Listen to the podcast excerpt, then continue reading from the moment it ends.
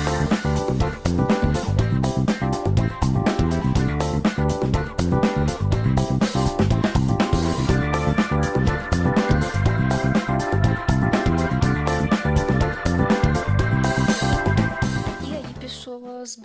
boa tarde, boa noite. Independente do horário que você esteja ouvindo isso aqui, seja muito bem-vindo ao Cantinho da Pá, o cast solo meu aqui, que a gente faz alguns comentários extras e um resumão dos textos que eu faço no Chimichangas. Dessa vez a gente vai falar sobre alguns livros teóricos que falam um pouco da cultura da leitura do mangá e um pouco da história de como o mangá surgiu, por que ele se internacionalizou e por que ele é tão importante nos dias de hoje, tanto no Japão quanto mundialmente falando. Esse cast aqui tem como referência referência ao texto que eu já fiz também, falando sobre livros. E eu acho que ele é um cast importante pra gente iniciar essa conversa da importância do mangá. A gente normalmente é, lê o mangá sem o entendimento de que ele é tão cultural quanto qualquer outro tipo de mídia, como cinema, as próprias animações, outros tipos de cultura, livros, exposições, é, eventos no geral e assim por diante. E da mesma forma que o mangá é tão importante quanto, ele também teve relatos históricos de alguns historiadores mesmo, alguns entusiastas da cultura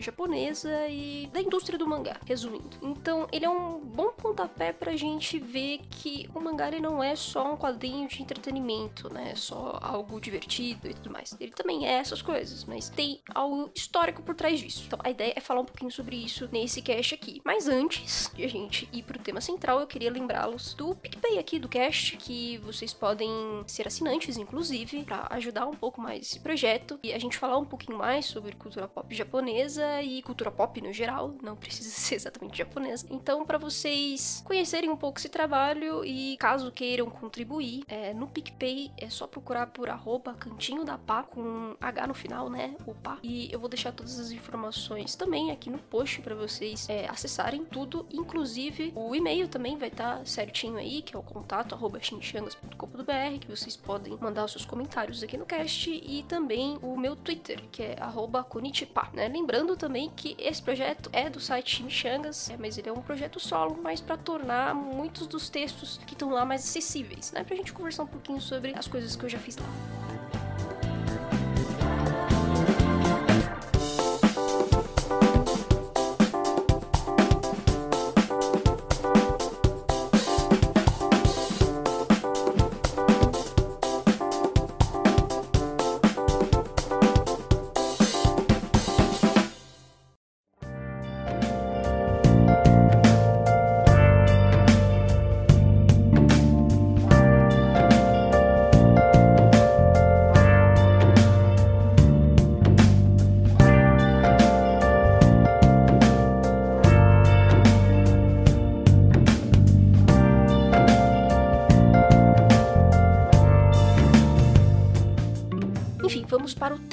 Principal, então, que é sobre os livros. Esse texto que eu fiz, ele não é exatamente um texto que eu demorei muito para fazer e que foi extremamente trabalhoso, alguma coisa do tipo. Ele não seria um texto cabuloso, mas ainda assim ele, eu acho ele muito importante pra gente falar para que algumas outras coisas lá na frente que vocês vão ouvir outros caches, você tenham esse cache aqui como base de tudo. Porque, por exemplo, o texto que eu fiz sobre política da indústria dos animes e mangás, eu tive muitas referências desses livros. Eles realmente trazem questões históricas do Japão, e são questões históricas muito importantes que fazem a gente entender como que o mangá surgiu, por que que ele é a indústria tão forte que ele é hoje e o que que ele se internacionalizou, né? Porque eh, a gente começou a consumir esse tipo de material. Então eu resolvi fazer esse cast aqui para dar esse resumão. Eu vou começar pelo, pelos livros mais antigos até o mais recente, pelo menos o que a gente tem aqui traduzido em português, tá? No texto são cinco livros. Dos cinco livros eu tenho apenas quatro, tá? Então então, um deles eu não tenho muito o que falar porque eu ainda não li, mas eu já vou chegar nessa informação aí. Antes, eu vou falar do primeiro livro, que é o Otaku, Os Filhos do Virtual, que é do Etienne Barral, que é um francês que ele começou a morar no Japão em 1986, ele foi para lá. Desde lá ele ficou muito fascinado com o contexto social da época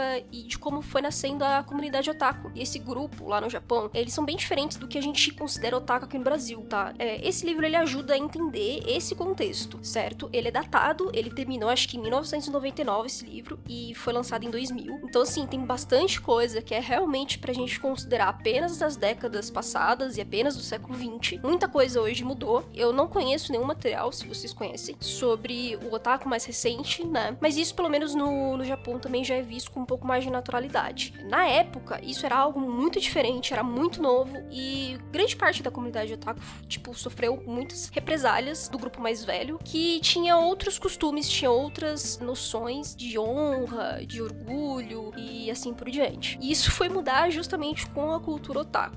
Então, o Barral, ele vai explicando primeiro a etimologia, ele vai explicar esse contexto, ele vai falar realmente da época datada, que ainda tinha o universo de VHS, tinha é, as, os primeiros figures, as coleções de diversos outros artistas que eram musicais, de teatro de mangá e assim por diante. E ele também dá um panorama legal dos primeiros anos das Comic Cats, que é o grande evento no Japão para fanzines. Isso começou naquela época e existe até hoje, é uma das coisas que assim lotam os eventos japoneses e, circula bastante dinheiro, né? É, já é um mercado realmente econômico forte também, apesar de ser amador. Então, é, a primeira parte do livro, ele fala um pouco disso. O livro em si, ele é baseado em três partes, tá? Essa é a primeira parte. A parte 2, ele vai falar como que é os otakus na sociedade, tá? Então, ele vai falar sobre o isolamento social, aquela coisa do hikikomori, os ataques que essas pessoas receberam da, várias, várias cadeias da sociedade, não apenas das pessoas mais velhas, mas de setores é, gerais, né? De pessoas que achavam muito estranho a pessoa ter um, um, tipo de material que ela tinha um amor muito grande, não exatamente de mangá e anime, tá? Então, lá a cultura pop é, digamos, mais vasta, certo? Então, o otaku ele foi para diversas áreas da cultura pop. E aí ele fala um pouco de como que o otaku ele foi se adaptando na sociedade e também para meio que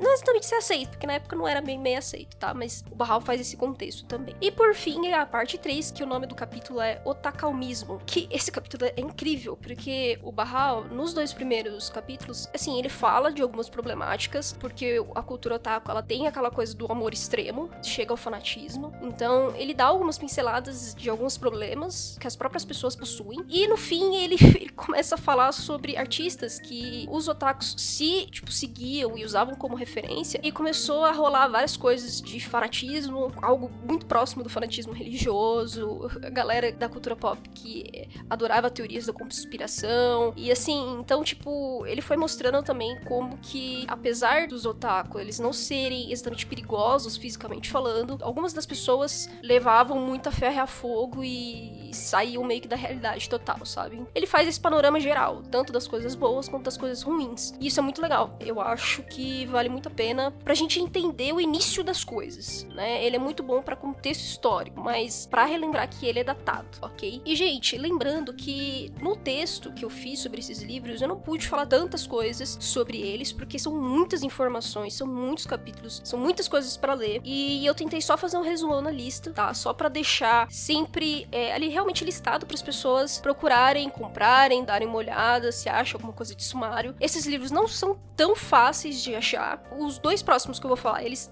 são, você consegue encontrar na Amazon, em grandes livrarias, mas esse mesmo do Barral eu só achei em sebo. Não é, não é vendido nem pelo, pela própria editora, nem a Senac, né, que, que lançou o livro. Nem nela, eu acho. Eu achei, pelo menos na época, eu encontrei em sebo, procurando bastante, tá? E tem alguns livros que são raros. Eu já vou chegar lá também. O segundo é o Japop, que é o Poder da Cultura Japonesa, feito pela Cristiane Sato. Esse livro, ele foi criado em homenagem ao centenário da imigração japonesa no Brasil. Então, ele é de 2007, 2007, isso mesmo. E ele faz um dá um panorama geral da cultura pop japonesa. Não apenas de mangás e animes, mas também de teatro, artes performáticas, cinema, TV, música, comportamento, esportes, os grandes ícones. Ele faz uma apanhada geral mesmo do lado cultural do Japão. E na parte dos mangás e dos animes é muito massa porque a Cristiana ela conseguiu trazer vários contextos históricos e que me ajudaram muito, inclusive, a escrever o texto de política, né, nos animes e nos mangás, porque assim a gente não tem tantos livros e tantos, é, tantas referências é, que mostram, é, que contam pra gente a história do Japão, né? Assim como também não temos muito da Coreia, da China, e a gente não estuda isso também no nosso colégio, né? A gente só vai estudar o Japão lá na década de 70, que é quando tem lá a Toyota, aquela coisa toda, muito mais do ponto de vista econômico do que o restante das coisas. É tudo muito pobre, né? Assim, a gente, a gente falta, falta muita informação pra gente, na real. E esse livro, ele é bem legal porque ele traz bastante, tipo, um geralzão mesmo de como as coisas impactaram, né? Como a política impactou, como a, as questões históricas também, as questões culturais. Então, assim, por isso mesmo que eu tô falando que esses livros são muito importantes, porque o mangá, ele é algo extremamente cultural, né? E quando a gente para pra pensar, para fazer um estudo, né? Um estudo científico sobre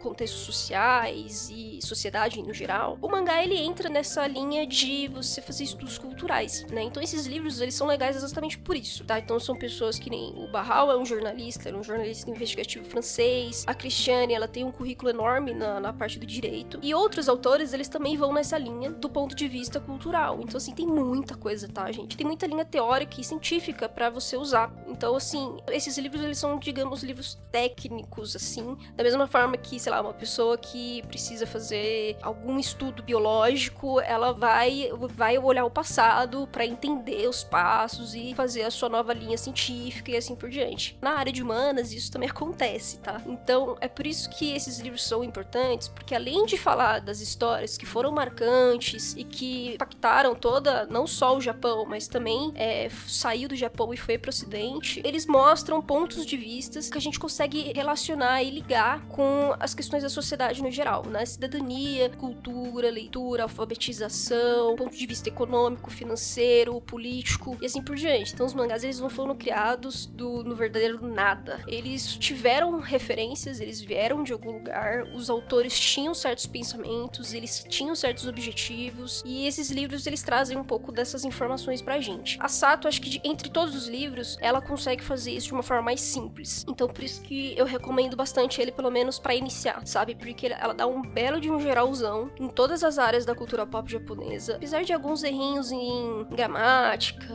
às vezes na hora de é, falar o nome de algumas de alguns personagens, autores ou obras, talvez falta ali uma adaptaçãozinha aqui e lá, mas no geral o livro ele tem muita informação importante e que tá referenciado, tá? Tem uma bibliografia lá no fim para quem quiser procurar mais a respeito. O próximo livro é da Sônia Luiten, que ela é brasileira, tá? Ela estudou na USP, ela tem um currículo gigantesco. Ela sempre se interessou pela cultura dos mangás e da cultura pop japonesa na área de quadrinhos e animes. Então, ela foi uma das primeiras autoras a escrever mais a respeito disso. E aqui no Brasil, né, também no século XX. Então, assim, todos esses livros que eu tô falando para vocês, eles têm até um certo ponto datado, tá? Nesses 20 anos aqui, que a gente tá nesse século 21, a gente não tem nenhuma atualização, digamos assim, de um livro que fale da, de uma época mais recente, tá? A gente tem aí apenas alguns artigos, a gente consegue encontrar alguma coisa na internet, mas as editoras em si não publicaram nada assim tão atualizado. Basicamente, hoje você tem que se informar à base de matérias jornalísticas, documentários e assim por diante. Livros é mais século XX, é mais pra gente entender contexto cultural e histórico. A Sony ela faz exatamente isso, porque é, não tem muito segredo que ela faz. Na verdade, o Paul Gravé, que é o que eu vou falar em seguida, ele, ele digamos que ele não é que ele chegou exatamente antes, mas só que muita coisa que ele estabeleceu e que foi lançada aqui no Brasil que teve mais sucesso é também o que a Sônia escreve. Então, assim, as informações meio que se complementam, mas também tem algumas coisas que são parecidas. Ela tem até uma edição, esse livro que é o mangá O Poder dos Quadrinhos Japoneses, é, tem uma edição mais recente e que ela foi atualizada já no século XXI. Então, tem algumas informações, é, tem informações que são datadas, porém, tem algumas atualizações no livro para tornar o livro mais é, recente, né? Mas ele vai falar sobre o poder da comunicação do mangá lá no século XX, ponto de vista cultural, novamente. Depois ele vai falar sobre a história e a expansão dos mangás, que a Cristiane Sato também faz no livro dela. É, aqui ele explica um pouco melhor a internacionalização, tá? Que isso aí já vai acontecer no fim da década de 80 para a década de 90, tá? Então, assim, é relativamente relativamente recente até, se a gente for olhar para pensar do, do, ponto de vista histórico. É recente essa internacionalização. Então, é diferente das comics de super-heróis, é mais antigo e ao mesmo tempo a gente sempre teve um pouco mais de acesso, tá? Aqui no Brasil mesmo, os primeiros mangás assim começaram a sair e a vender oficialmente e ter uma importância maior, né, que as, que as próprias editoras foram vendo isso também, só foi no, nos anos 2000 para frente, tá? Isso em 2001, 2002. Então, assim, antes disso aqui no Brasil, mesmo tendo uma comunidade muito grande de japoneses, a gente não teve isso, tá? Então, essa parte 3 nesse livro é legal por causa disso, que ele, ele explica um pouco melhor como ocorreu essa internacionalização. E por fim, é o, o último capítulo, última parte do livro, que é mangá, o ópio de cada dia. Fragmentos de vidas e de cotidianos reais com nomes fictícios. Esse capítulo é um pouco diferente dos outros, mas ainda assim eu acho interessante, porque assim, todos os livros de alguma forma é, mostram algum, algum ponto, alguma problemática, alguma coisa que a gente também precisa ter em mente para não ficar simplesmente endeusando toda a cultura japonesa e assim por diante, como se fosse tudo um paraíso e mil maravilhas. Não é assim. Então essa última parte ela traz alguns questionamentos interessantes pra gente. E aí é óbvio que como todo livro tem um apêndice, tem as considerações finais, bibliografia e assim por diante. E por fim, lembrando que a Sony ela também criou um outro livro. Ela escreveu Cultura Pop Japonesa, que é um livro mais recente do que esse, só que eu ainda não tive a oportunidade de ler. Eu sei muito por alto, então eu não quero ficar falando muito dele. Eu ainda vou comprar, ainda vou ler. Talvez, dependendo das informações que esse livro tenha, talvez eu consiga fazer algum material aí extra, mas ainda não é possível, tá? Esse outro livro é realmente mais recente, é de 2000 alguma coisa, 2007 também por aí. Mas também ele fala, ele não fala tão tanto assim do século 21 em si, sabe? Ele vai falar um pouco mais de também coisas do século 20, tá? Início do século 21 no máximo. E por fim, eu acho que é o livro, a maior referência que a gente tem, pelo menos aqui no país, que é o mangá Como o Japão Reinventou os Quadrinhos do Paul Gravé. O Paul Gravé também é um francês, ele também é um jornalista, e ele é um jornalista conceituado demais no, na Europa, pelo menos. Então, assim, ele tem alguns livros que não só falam de quadrinhos, mas da cultura pop também, que não foram lançados aqui no Brasil, mas é, ele já falou bastante sobre isso, ele já escreveu muito,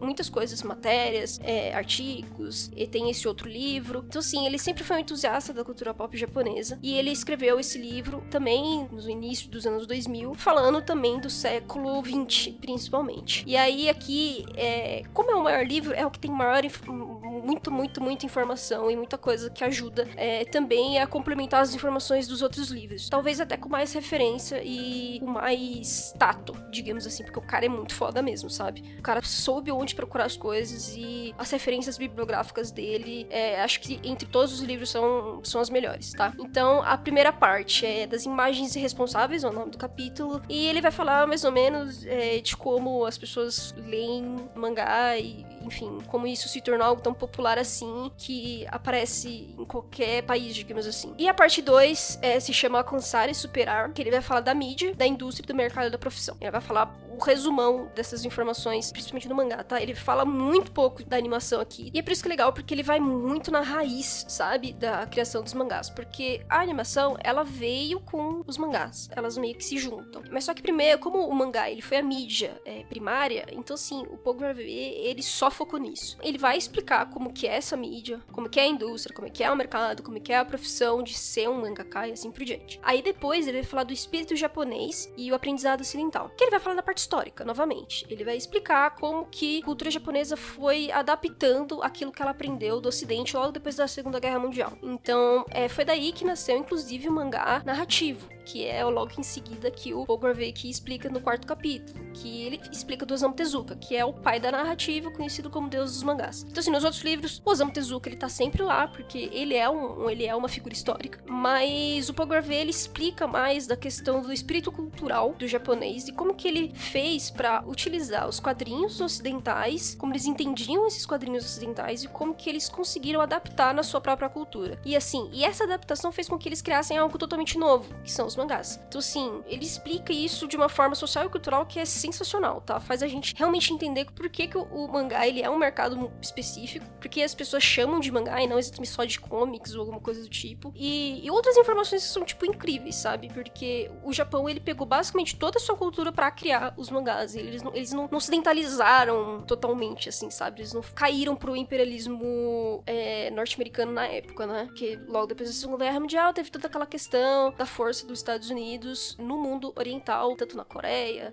Hong Kong, é, Japão, Taiwan e assim por diante. Na parte 5, ele vai falar dos Gekigas, que é, são os mangás que tem. São mangás bem específicos, eram bem antigos, né? Eles, eles já existiam, assim, mas eles começaram a se tornar um pouco mais populares. Então, eles saíram de livros undergrounds, digamos assim, para uma realidade que as pessoas conseguiam comprar esses mangás nas bancas. Depois, Pogravê fala aqui dos mangás shonen, principalmente, né, que são os quadrinhos para meninos, e como que essa essa mídia foi realmente propulsora do mangá narrativo. Porque realmente, desde Astro Boy até grandes histórias como Hokuto no Ken, Ashita no Joe e tudo mais, esses mangás eles foram grandes propulsores mesmo da, da popularidade do mangá que saiu do Japão e foi pro mundo. É interessante mesmo falar sobre essa parte histórica do Japão. E depois ele vai também falar dos mangás shoujo, né, que foram criados assim, não exatamente do ponto de vista feminino, primeiro foi do masculino, mas ele também explica isso. Só que também as mulheres foram começando a ter seus espaços nos quadrinhos. Com isso elas conseguiram criar um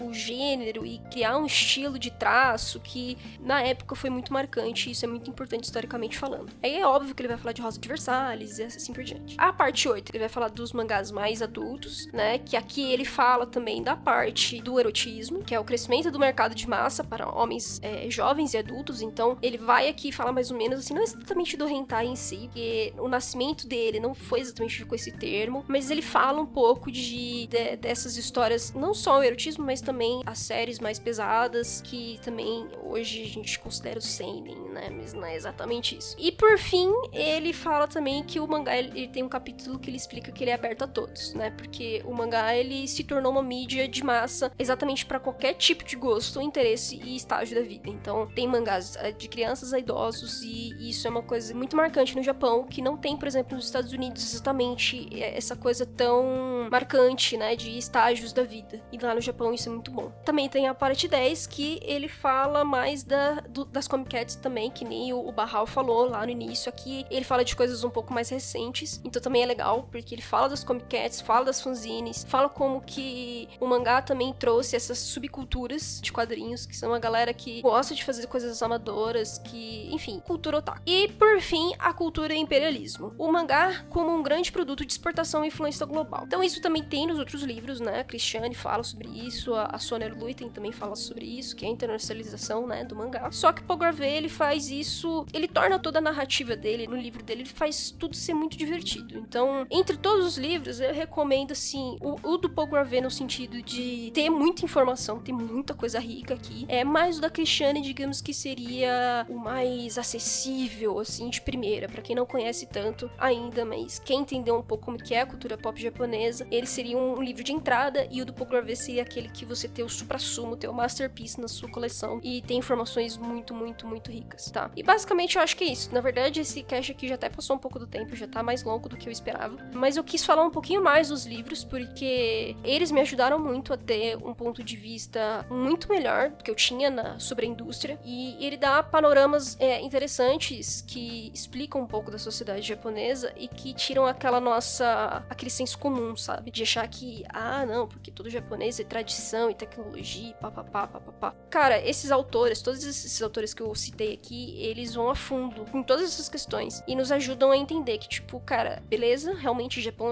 tem tradições, ele tem costumes, tem pontos culturais que são muito fortes neles, mas isso nunca quis dizer que os caras, assim, são reacionários ou que, que eles são xenofóbicos e assim por diante. Lógico que todo país tem esses problemas, não estou não estou passando pano pro Japão. Mas quando você tem esses pontos de vistas históricos e referências muito fortes, você consegue entender um pouco mais da sociedade como um todo, como essa sociedade é, criou os mangás, entendeu? Então, assim, uma coisa tá relacionada na outra. E os livros ajudam muito a entender toda essa construção. Eu acho que é mais isso. Daqui pra frente, muita coisa do que eu vou falar nos casts tem ajuda desses livros, então é por isso que eu achei que esse cast aqui é importante. Quando eu falei para vocês do, da cultura otaku, do comic cat e assim por diante, eu já citei isso em outros textos meus. É um assunto que renderia um cast inteiro, por exemplo, porque tem muita coisa interessante para falar sobre os comic cats, desde lá dos primórdios, dos primeiros anos até hoje, e me ajudou a entender um pouco mais de todas essas informações, além dos livros, ok? Então eu acho que é isso. Já dei todos os regados no início, então é, eu espero vocês no próximo episódio. Qualquer coisa, só manda DM lá pra mim no Twitter, tá? É isso, gente. Falou!